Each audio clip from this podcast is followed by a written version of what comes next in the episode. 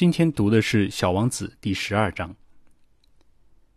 下一个星球上住着的是爱喝酒的人。这次访问的时间很短，却让小王子伤感了很久。你在干什么呀？他对爱喝酒的人说。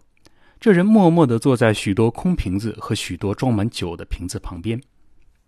我在喝酒。爱喝酒的人说，语气有点悲伤。